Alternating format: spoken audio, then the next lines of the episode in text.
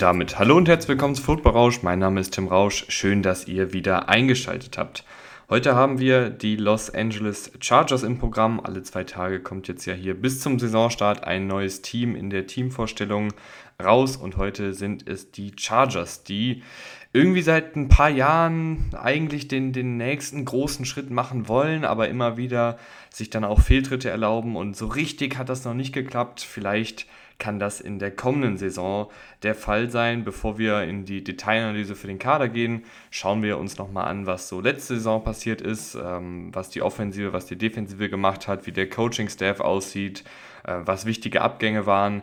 Dann geht es wie immer in die Detailanalyse des Kaders, bevor wir dann ganz am Ende ähm, schauen, was in der kommenden Saison so möglich ist.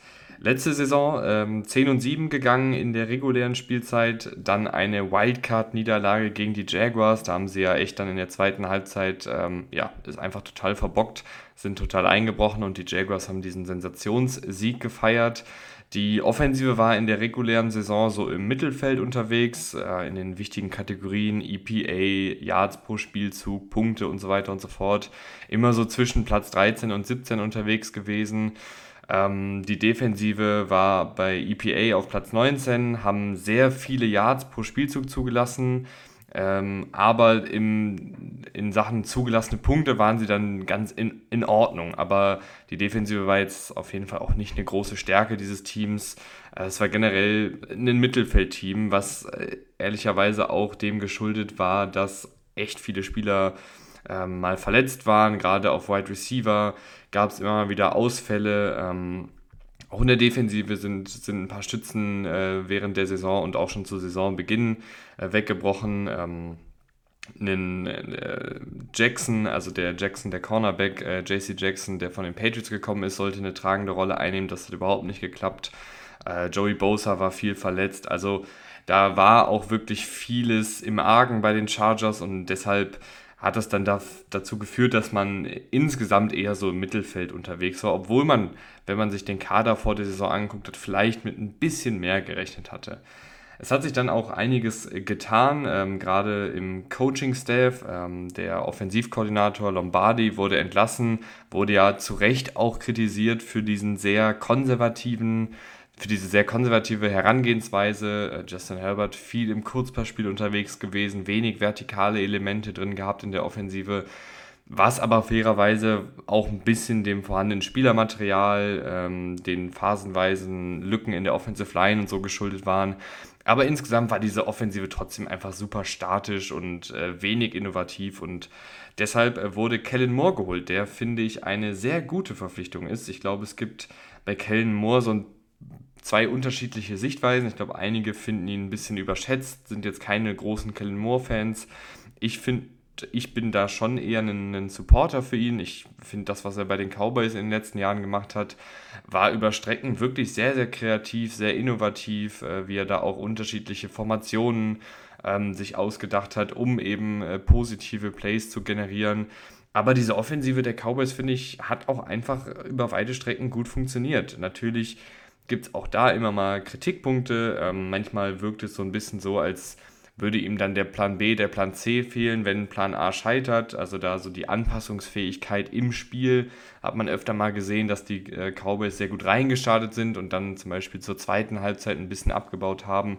Aber alles in allem finde ich, ist Kellen Moore gerade was ähm, das Ausdenken und Gestalten von Spielzügen angeht, eine echt gute Verstärkung und ich glaube, dass der einfach auch ähm, ein etwas breiteres Arsenal hat und mehr Köcher, äh, mehr Pfeiler im Köcher hat, ähm, als jetzt einen Lombardi zum Beispiel im Jahr zuvor.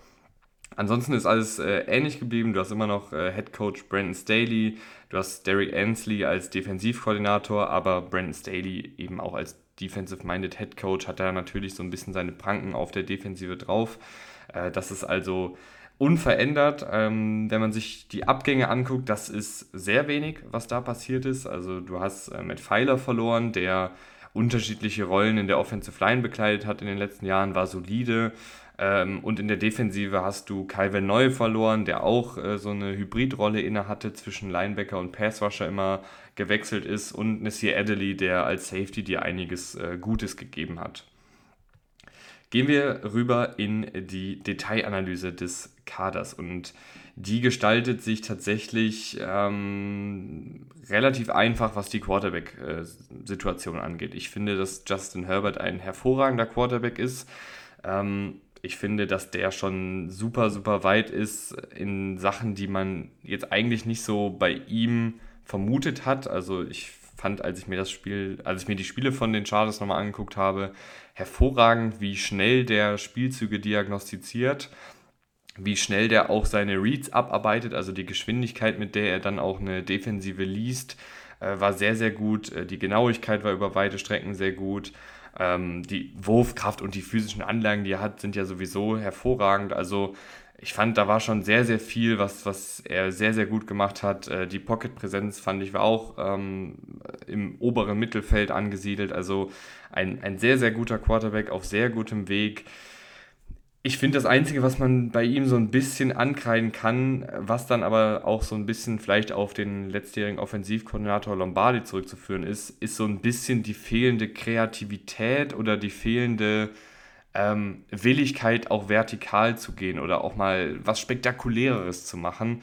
Ähm, Justin Herbert hat natürlich auch viele tolle Würfe dabei gehabt, aber die Frequenz, in der er sich dann auch wirklich traut, tief zu gehen, in der er dann vielleicht auch improvisiert, mal aus der Pocket herausbricht äh, und dann auch seine physischen Anlagen wirklich voll ausnutzt, die waren dann doch ein bisschen rar gesät und ich habe mich gefragt, liegt das jetzt daran, dass vielleicht dieser schematische Aufbau so in ihn eingetrichtert wurde, dass er das gar nicht mehr so auf dem Schirm hat, dass er das machen könnte? Oder ist es tatsächlich auch so ein bisschen in der Natur von Justin Herbert, mehr so diesen Pocket-Passer zu geben, ähm, wo er sich dann halt am wohlsten fühlt. Vielleicht dann auch immer so ein kalkulierter Risikospieler ist, der eben nicht ständig äh, die ganz, ganz großen Würfe raushauen will, sondern vielleicht sich auch im kurz- und mittellangen Passspiel wohlfühlt, wo er auch viele gute Würfe dabei hat.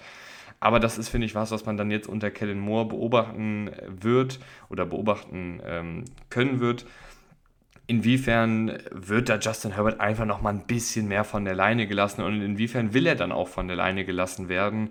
Ich glaube, das ist eine Konversation, die wir in ein paar Monaten vielleicht noch mal haben werden, ob er dann diesen Schritt noch gehen kann, weil er hat ja alle Anlagen dafür und er hat es in der Vergangenheit auch schon gezeigt, dass er auch außerhalb der Playstruktur improvisieren kann und ähm, dass er auch im vertikalen Passspiel jegliche Möglichkeiten hat, das äh, ja, unter Beweis zu stellen, dass er da enorm gute Qualitäten hat.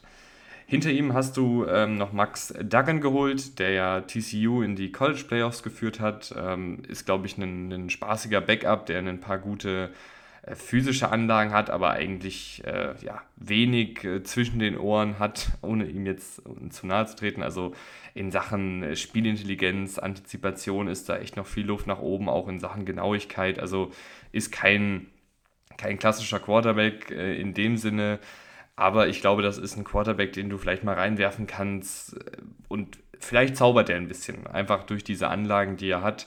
Äh, Easton Stick ist auch noch da, der seit 2019 bei den Chargers ist, ist, glaube ich, auch ein solider Backup, aber es dreht sich natürlich alles hier um Justin Herbert, der auch in seiner Karriere nur sehr wenig äh, Spiele verpasst hat, beziehungsweise ich bin mir gar nicht sicher, ob er überhaupt schon äh, mal wirklich ein Spiel verpasst hat äh, in seiner Karriere bisher oder ob der, wenn dann mal raus musste. Wie dem auch sei, ähm, die Wide Receiver wurden verstärkt und zwar mit Quinton Johnston. Wie immer werde ich jetzt nicht riesig auf die Rookies eingehen in der Analyse, sondern dafür sind ja auch noch die, die alten Folgen da. Aber so viel kann man auf jeden Fall sagen. Quinton Johnston äh, gibt dieser Offensive nochmal ein vertikales Element, ähm, auch ein Element, was, äh, obwohl er ein bisschen größer ist, über Route Running punktet. Der kann auch nach dem Catch gut kreieren. Den kannst du, glaube ich, auch sehr, sehr gut rumschieben. Also mal aus dem Slot vertikal gehen lassen, mal outside aufstellen, äh, mal vielleicht auch so ein Endaround geben, weil er hat ein paar gute athletische Anlagen und auch eine gewisse Physis als Läufer. Also ein variables Puzzlestück für die Offensive. Äh, Darius Davis wurde ebenfalls gedraftet. Das ist äh, ja, der reine Speedster, ähm, eine, eine, tiefe vertikale Anschlussstation. Äh, du hast noch Jalen Guyton und John Hightower, die ein ähnliches Skillset mitbringen, also auch äh, über ihr Tempo kommen.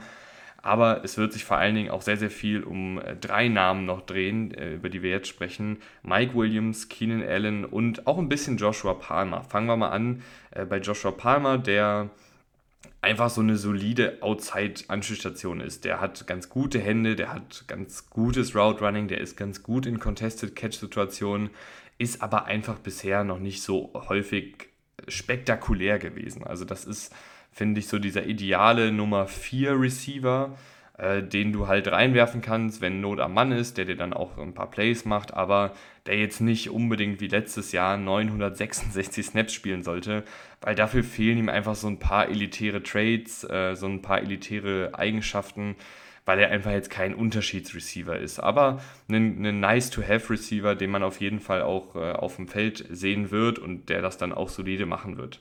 Mike Williams, Keenan Allen, beide jetzt schon einige Jahre dabei. Keenan Allen äh, auch schon jetzt 31, Mike Williams geht auf die 29 zu. Und wenn die fit sind, ist das auch immer noch ein dynamisches Duo. Du hast Mike Williams als diese physische große Outside-Waffe, der extrem spektakulär ist bei Contested Catches ähm, und da echt viel auch runterpflückt. Keenan Allen immer noch ein sehr, sehr raffinierter Route der eine super Technik hat, der auch ganz gut nach dem Catch ist, der einfach weiß, wie er sich zu positionieren hat, auch gegen Zonenverteidigung und da immer wieder Lücken reißt und dann auch sicher mit den Bällen äh, runterkommt und auch manchmal dann noch ein bisschen was nach dem Catch rausholt. Also das ist wirklich ähm, eine sehr spannende Receiver-Konstellation hier. Wir haben jetzt insgesamt über äh, sieben Namen geredet. Ähm, ich könnte mir vorstellen, dass alle sieben im Kader sein werden, weil die Chargers letztes Jahr da auch ein paar Probleme hatten. Ich würde aber mal davon ausgehen, dass Mike Williams und Keenan Allen äh, die meisten Snaps sehen, dann wahrscheinlich Quinton Johnston, Joshua Palmer wird sicherlich auch mal auf dem Feld stehen und dann situativ einen Darius Davis, einen Jalen Guyton und, oder einen John Hightower zum Beispiel, äh, wenn du halt ein bisschen mehr noch Tempo haben willst, weil Keenan Allen, Mike Williams ähm, sind jetzt nicht gerade für ihr Höchsttempo bekannt, sondern haben da eher andere Eigenschaften. Und wenn du dann eben auch dieses vertikale Element noch ein bisschen befeuern willst in der Offensive, was letzte Saison nicht da war, dann wären das jetzt so die richtigen Anspielstationen. Auf äh, Tight End äh, sieht es dafür irgendwie ein bisschen schwierig aus. Also ich hatte echt gehofft, dass äh, Donald Parham sich ähm, als, als guter Receiving Tight End etablieren kann. Fand ich einen super spannenden Spieler. 2019 äh, als Undrafted Free Agent in die Liga gekommen, ist fast 2,10 Meter zehn groß, ähm, wenn ich mich nicht irre. Also riesig, äh, sehr, sehr schlaksig gebaut und hat dann auch echt einige gute Plays gehabt äh, in den letzten drei Jahren, aber Verletzungen waren immer mal wieder ein Thema bei ihm, dann hat er sich auch nicht so richtig durchsetzen können. Ist natürlich auch ein, ein gewisses Unikat, weil er sehr, sehr schlaksig ist ähm, und dann auch nur so situativ eingebunden wurde bisher ich glaube trotzdem, dass man ihn häufiger in Szene setzen kann, weil der hat wirklich einen krassen Catch-Radius, der ist dann auch in diesen Contested Catch-Situationen echt nicht, nicht verkehrt. Und als Blocker mit dieser Länge zumindest okay. Also jetzt niemand, der jetzt irgendwie Defensive Ends blocken sollte oder so, aber im Laufblocking, wenn er da irgendwie gegen einen Linebacker mal kommt, dann kann der da schon auch standhalten. Ich finde es nach wie vor ein spannendes Projekt mit ihm. Ich glaube, dass die Chargers auch noch nicht aufgegeben haben, dass man da vielleicht aus ihm einen, einen guten Starter äh, formen kann. Aber Stand jetzt sind da noch Jared Everett und Trey McKitty vor. Und Jared Everett, finde ich, ist völlig solide, ist äh, so ein typischer, kleinerer äh, Tight End mit guter Geschwindigkeit, so ein bisschen so ein Tight End Slot äh, Receiver-Hybrid und äh, macht das auch ordentlich. Also fängt den Ball relativ sicher, läuft gute Routen, kreiert ein bisschen nach dem Catch, aber jetzt alles nicht auf einem elitären Niveau. Also ist kein Unterschiedsspieler in meinen Augen. Und Trey McKitty ist, finde ich, echt nicht gut. Also ich weiß nicht, warum die Chargers ihm so viele Snaps gegeben haben in dem letzten Jahr. Äh, war vielleicht auch so ein bisschen aus der Not heraus, aber der war echt nicht doll. Also hat wenig Separation kreiert, ähm, als Blocker nicht sonderlich gut. Also Trey McKitty habe ich jetzt nicht so richtig gesehen, warum der noch eine, eine große Rolle spielen sollte.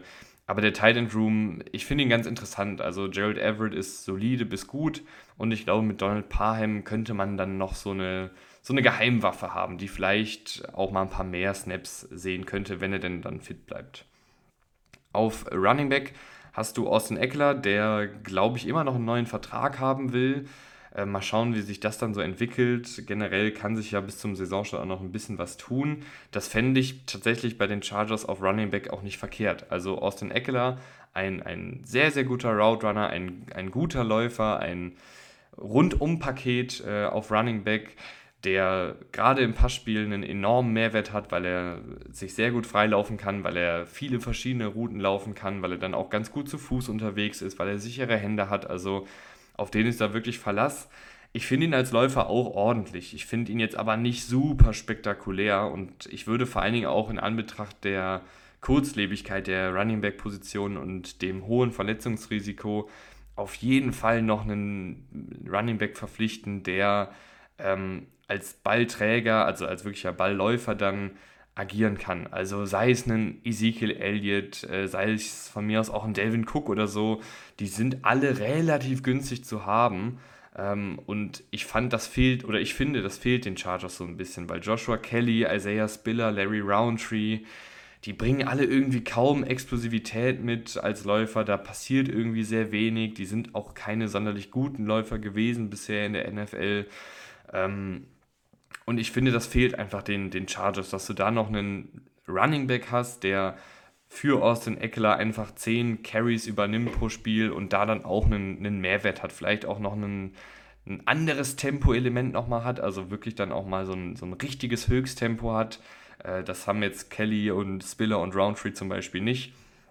Also ich fände das wirklich noch wichtig für die Chargers, dass man da noch einen, einen Running Back findet, äh, der da ein bisschen was von der Last abnehmen kann, weil wie gesagt, Joshua Kelly, Spiller, Roundtree, die haben mich bisher einfach nicht so richtig überzeugt. Wenn man jetzt natürlich sagt, Joshua Kelly sieht jetzt in Jahr 3 super aus im Training Camp und wir wollen ihm nochmal eine Chance geben, okay. Aber ich sage nur, das, was ich bisher gesehen habe, hat mich jetzt noch nicht so richtig überzeugt. Überzeugt hat mich aber die Offensive Line, auch wenn sie letztes Jahr ähm, auch ihre Verletzungsproblemchen hatte, äh, ist die doch sehr vielversprechend, was da auf dem Papier ist. Ich bin mir noch nicht ganz sicher, wie sie es machen werden, weil äh, sie haben da viele junge Optionen, die alle irgendwo auch ein, ein Recht auf Spielzeit haben. Äh, fangen wir mal an auf der Tackle-Position. Rashawn Slater ist da gesetzt, der ist ein, ein fantastischer Tackle, hat sich letztes Jahr leider dann auch verletzt aber in den ersten beiden Saisons, in denen er in der NFL gespielt hat, wirklich ähm, auf einem super, super guten Niveau. Als Laufblocker und als Passblocker technisch einfach super sauber schon für sein Alter. Ähm, und an dem führt wenig vorbei, wortwörtlich. Der ist äh, da absolut gesetzt. Ich bin mal gespannt, was sie auf der anderen Tackle-Position machen, äh, weil Jamari Sawyer hat das in Abwesenheit von äh, Rashawn Slater echt nicht verkehrt gemacht. Sechstrunden-Pick gewesen von Georgia der auch erstaunlich technisch sauber war ähm, und da echt eine gute, gute Sache gemacht hat. Kein Überathlet, keine super Reichweite, das merkt man dann im Laufblocking manchmal, aber der ist, der ist grundsolide und ähm, auch noch mit einem Entwicklungsspielraum da, logischerweise als letztjähriger Sechstrunden-Pick. Also ist der vielleicht dann die andere, bekleidet er vielleicht dann die andere Tackle-Position oder setzt sich ein Trey Pipkins durch, der auch noch relativ jung ist, der jetzt nichts Spektakuläres ist, aber auch schon einige gute Sachen gezeigt hat, gerade in Pass Protection mit seiner Länge. Ähm, vielleicht ist dann Jamari Sawyer auch jemand, der auf Guard wechselt. Weiß ich jetzt nicht, ob das so schlau wäre. Aber ich glaube, ja, zwei dieser drei Namen werden starten. Rashawn Slater wird der eine sein und dann wird es ein Zweikampf zwischen Sawyer und Pipkins. Ich glaube, ich würde Stand jetzt allerdings mit äh, Sawyer gehen. Und in der Interior Offensive Line hast du mit Corey Lindsley einen super erfahrenen Center, der äh, ja, das einfach seit Jahren auf sehr hohem Niveau macht, fast schon auf elitärem Niveau, will man sagen, gerade in der Pass Protection. Äh, neben ihm Zion Johnson, den Erstrundenpick aus dem letzten Jahr, der schon viele gute Ansätze hatte, gerade im Laufblocking. Und ich glaube, dass der auch ja, sich einfach weiterentwickeln wird. Und dann mal schauen, wer den zweiten Guard-Posten besetzt. Äh, vielleicht kann sich ein Jordan McFadden durchsetzen, den du dieses Jahr gedraftet hast. Äh, vielleicht wird es ein Will Clapp, der schon seine Snaps in der NFL gesehen hat und auch schon einige Jahre auf dem Buckel hat. Wären beide, glaube ich, jetzt nicht verkehrt. Beide keine großen Stärken, aber ich glaube auch, dass man mit beiden überleben kann. Ähm, vielleicht wird es aber dann tatsächlich auch Sawyer, der auf Guard sich dann beweist und Pipkins auf Tackle. Ähm, die Kadertiefe hinter den Jungs ist dann nicht mehr ganz so groß. Also du hast hier jetzt nicht irgendwie 8, 9 Offensive Liner, die man problemlos äh, aufs Feld bringen kann, sondern eher so 6, äh, 7 würde ich sagen. Also ich hoffe, dass sich da relativ schnell dann eine, eine Starting Five herauskristallisiert und dass die dann auch gesund bleiben, weil die Kadertiefe eben nicht so besonders ist. Gehen wir rüber zur Defensive, die eigentlich relativ gleich geblieben ist. Also du hast jetzt hier nicht super viele Neuverpflichtungen. Ähm, fangen wir mal an in der Defensive Line. Da bilden weiterhin ähm, Sebastian Joseph Day und Morgan Fox und Austin Johnson, der von den Giants gekommen ist. Ich weiß gar nicht, ob er letzte Saison bei den Giants schon gespielt, noch gespielt hat oder ob er letztes Jahr schon bei den Chargers war. Ich glaube, er war letztes Jahr auch schon bei den Chargers, äh, aber ehemalig eben bei den Giants gewesen. Ähm, aber auf jeden Fall bilden die drei äh, Routinier da die Starting Three, äh, also Morgan Fox, Sebastian Joseph Day, Austin Johnson. Alle drei relativ unspektakulär. Also Sebastian Joseph Day hatte bei den Rams damals echt ein paar gute Sachen gemacht, aber letzte Saison dann ähm, nicht so gut gewesen. Gerade in diesen leichten Boxes der Chargers äh, war er dann doch hier und da mal überfordert, weil die Chargers traditionell halt nicht so super viele Ressourcen nah an der Line of Scrimmage platzieren und dann macht es das natürlich für einen Defensive Liner umso schwieriger oder umso schwerer, da äh, seinen Mann zu stehen. Ähm, Morgan Fox ist so ein bisschen eher der Pass-Rush-Spezialist, ähm, kann da auch immer mal wieder ein paar Splash-Plays machen, aber jetzt kein super zuverlässiger Laufverteidiger. Äh, Austin Johnson, äh, ja, kein sonderlich guter Athlet, ein solider Laufverteidiger, solide im Pass-Rush, aber beides jetzt auch nicht spektakulär. Also alle drei irgendwie relativ unsexy. Morgan Fox kann da, glaube ich, am ehesten noch mal ein paar Plays machen und Sebastian Joseph Day hat zumindest in der Vergangenheit mal ein paar gute Szenen gehabt. Vielleicht kann er das jetzt ja auch im zweiten Jahr bei den Chargers wieder so ein bisschen wiederfinden. Ähm, vielleicht ist bei Otito Ogbonia noch was da, Fünftrunden-Pick letztes Jahr, der auch ein bisschen auf dem Feld war, aber das war auch jetzt nicht so super doll. Äh, du hast noch einen Nick Williams, der als Laufverteidiger seit einigen Jahren in der NFL unterwegs ist und das auch immer ganz solide gemacht hat. Äh, Scott Medlock, Sechstrunden-Pick dieses Jahr, ob der jetzt äh, die Antwort ist, weiß ich nicht. Also die Jared Clark haben sie tatsächlich noch als undrafted Free Agent geholt. Den fand ich eigentlich ganz interessant. Äh, also den müsst ihr auf jeden Fall im Auge behalten. Jared Clark von Coast Carolina. Äh, ne, das wäre so ein Typ, der vielleicht auch äh, den, den Nose Tackle geben kann, den wirklichen Nose Tackle geben kann. Ich könnte mir vorstellen, dass er es ins Team schafft und dann auch auf dem Feld stehen wird. Also Jared Clark bitte im, im Blick behalten. Nichtsdestotrotz ist diese Defensive Line nach wie vor nicht so sonderlich gut. Die Chargers äh, letztes Jahr auch super viel zugelassen in der Laufverteidigung hatten, die äh, mit schlechteste Laufverteidigung äh, der Liga. Also das war echt nicht so doll, äh, was sie da gezeigt haben. Und ich sehe ehrlich gesagt auch wenig, was mich da jetzt optimistischer stimmen könnte. Auf Edge hast du ähm, ja, dein, dein Duo, was nach wie vor sehr, sehr groß ist, was den Namen angeht. Äh, Khalil Mack und Joey Bosa. Beide mit Verletzungsproblemen in der letzten Zeit. Äh, Khalil Mack jetzt letzte Saison eher weniger Verletzungsprobleme gehabt, davor die Saisons aber immer mal wieder raus gewesen. Äh, Joey Bosa dafür letzte Saison verletzungsbedingt viel verpasst. Also ja, ist bei beiden so ein bisschen ein Thema. Ähm, bei Khalil Mack ist jetzt auch langsam ein Alter erreicht mit 32,5, wo man sagt, okay, der baut einfach ein bisschen ab. Das merkt man dann auch in seiner Spritzigkeit. Äh, kann immer noch mal gewinnen, weil er halt äh, technisch unfassbar gut ist, weil er auch immer noch eine gute Power hat. Aber einfach jetzt nicht mehr dieser super dominante Passrusher, der vor ein paar Jahren noch war. Ähm, und Joey Bosa wenn er auf dem Feld ist, ist immer noch sehr, sehr gefährlich. Äh, technisch eine, eine Augenweide, was der Mann macht. Äh, in der Laufverteidigung auch sehr, sehr gut und spielt halt auch mit, mit einer Attitüde, wo man sagt, okay, der will wirklich in jedem Snap den Gegner auffressen und äh, gibt immer alles und äh, kommt da auch immer mal wieder gut durch. Also wenn beide fit sind, ist das immer noch ein gutes Pass-Rush-Duo. Vielleicht nicht das elitäre Duo, was man sich gewünscht hat vor zwei Jahren ungefähr.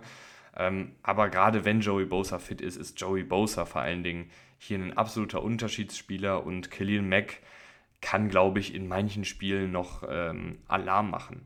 Du hast aber auch ein bisschen nachgerüstet auf der Position äh, mit Tuli Tuipolotu, äh, Zweitrunden-Pick dieses Jahr, fand ich sehr, sehr spannend könnte so ein bisschen ähm, à la Darius Smith eingesetzt werden, also als so physischer Edge Rusher, der aber auch mal durch die Mitte als Blitzer kommt, den du einfach viel an der Line of Scrimmage rumschiebst.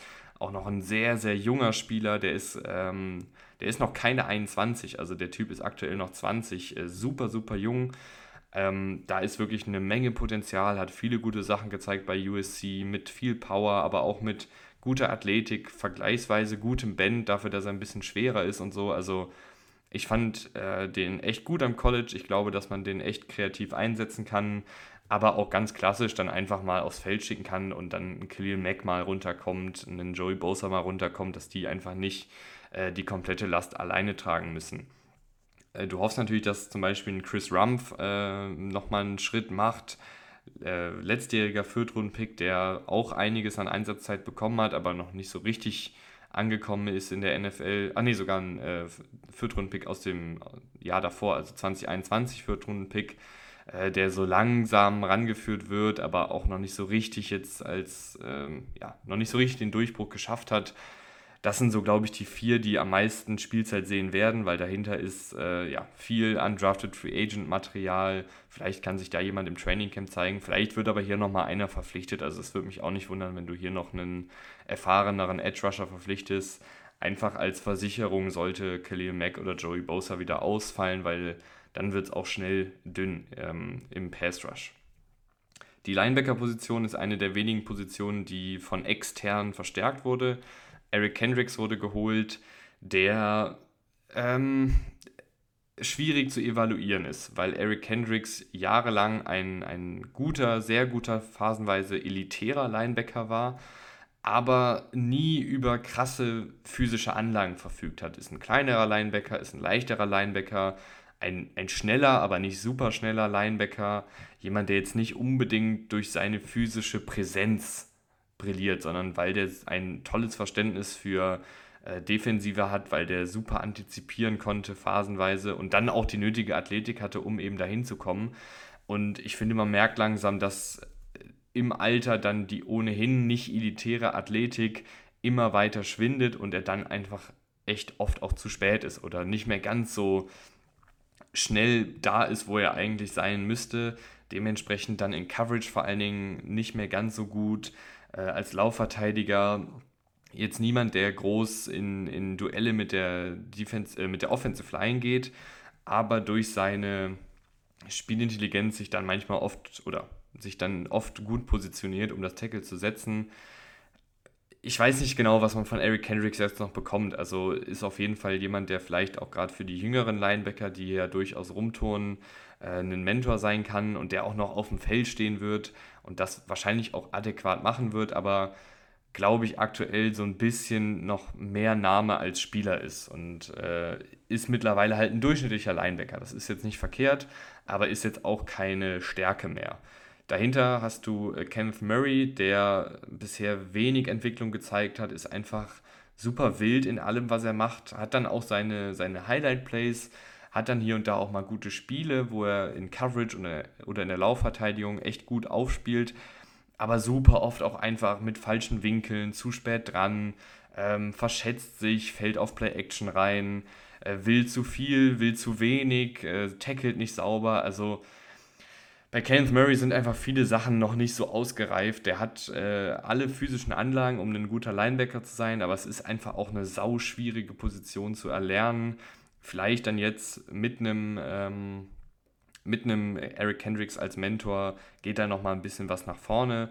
Ansonsten hast du noch Diane Henley, der mir sehr, sehr gut gefallen hat als Drittrunden-Pick. Also die Draft-Picks der äh, Chargers haben mir insgesamt alle sehr, sehr gut gefallen. Äh, Diane Henley äh, vielleicht dann eher so dieser Coverage-Typ, weil Eric Kendricks und Kenneth Murray das nicht mehr ganz so leisten oder nicht mehr leisten können. Ähm, Diane Henley so ein Safety-Linebacker-Hybrid fast schon, der, glaube ich, auch vertikal mit Tight Ends und Slot-Receivern laufen kann. Also ähm, echt ein guter, guter Spieler, hat da auch ähm, gerade in Contested-Catch-Situationen immer mal wieder seine Finger dazwischen bekommen und so dann in der Passverteidigung brilliert. Kein grandioser Laufverteidiger, weil er ist halt relativ leicht und ähm, ist aber ein spannendes Projekt und ich glaube, dass wir den auch relativ schnell auf dem Feld sehen werden weil ja, der einfach am College schon viele gute Sachen gezeigt hat und weil jetzt ein Kenneth Murray zum Beispiel, glaube ich, auch nicht unbedingt eine Stammplatzgarantie bekommen hat äh, bisher vom, vom Staff. Auf Cornerback äh, bin ich auch mal sehr gespannt, was da passiert. Äh, JC Jackson wurde ja mit einem riesigen Vertrag ausgestattet, nachdem er vier Jahre bei den Patriots sehr, sehr gut gespielt hat. Gerade im letzten Jahr dann auch seine Ball-Skills äh, gezeigt hat, wo er viele Interceptions gesammelt hat. Aber das, was wir bei den Chargers gesehen haben, lief einfach so gar nicht. Hat äh, fünf Spieltage mitgemacht, hat fünf Spiele gemacht, äh, sah da nie wirklich gut aus und hat sich dann verletzt. Also das war überhaupt nichts. Äh, mal gucken, was, man dann so von ihm bekommt jetzt in der kommenden Saison. Ähm, er hat vier Saisons schon gezeigt, dass er guten Football spielen kann. Vielleicht war das einfach, war das einfach nichts letztes Jahr. Ähm, und er kommt jetzt wieder gut zurück, aber kann natürlich auch sein, dass die Chargers jetzt gar nicht so groß mehr mit ihm planen. Äh, da bin ich mal gespannt, wie sich das äh, entwickelt im Training Camp.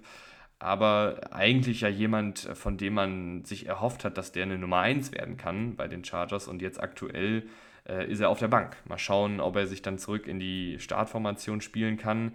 Er hat aber auch zwei Jungs aktuell dann vor sich, die auf jeden Fall ordentlich sind. Äh, Michael Davis, super erfahrener Mann, eigentlich ähnlich wie JC Jackson, hat auch so den Weg als undrafted Free Agent gemacht, hat dann auch mit Spielintelligenz gepunktet und ist einfach ein rundum sehr sauberer Cornerback, ist ein guter Laufverteidiger, ist spielintelligent in Coverage, ist jetzt kein Überathlet, aber jemand, der immer ganz gutes Gefühl dafür hat, wie er sich zu positionieren hat, um äh, den Receiver jetzt nicht aus den Augen zu verlieren.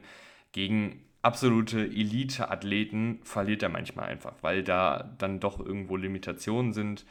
Aber in der Regel ein sehr konstanter Cornerback vor allen Dingen, der wahrscheinlich nie, oder ist jetzt ja auch schon was älter, aber der jetzt nie das, das Prädikat Elite Cornerback bekommen wird, geschweige denn irgendwie Superstar Cornerback, aber glaube ich jemand ist, der immer solide spielen wird und so Spieler brauchst du gerade auf Cornerback. Äh, Sante Samuel Jr. war ein Cornerback, der mir sehr gut gefallen hat im 2021 Draft, hat letztes Jahr dann auch echt nochmal einen Schritt nach vorne gemacht.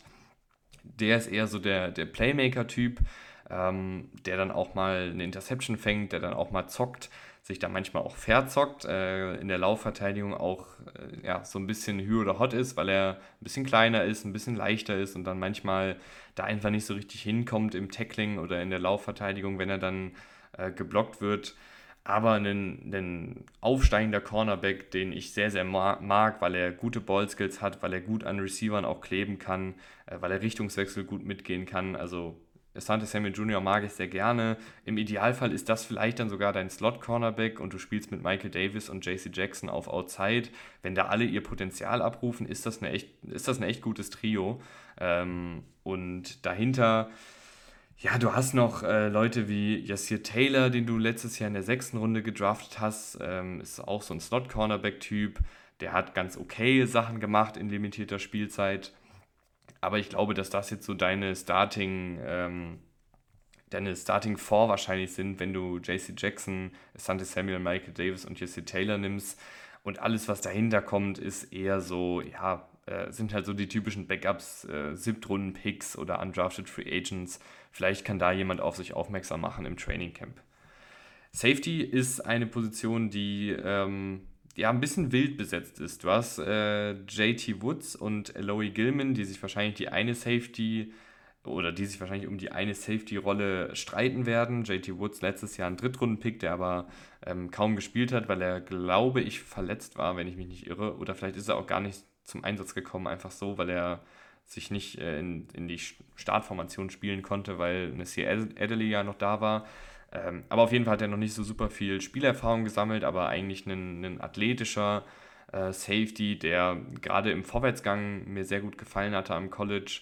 Ähm, Eloy Gilman, äh, erfahrenerer Corner, äh, Safety mit nicht den besten athletischen Fähigkeiten, aber halt Spielintelligenz, ähm, relativ sauber in dem, was er so alles macht, aber macht halt alles nur auf einem durchschnittlichen Niveau. Also das wäre dann so der Starter.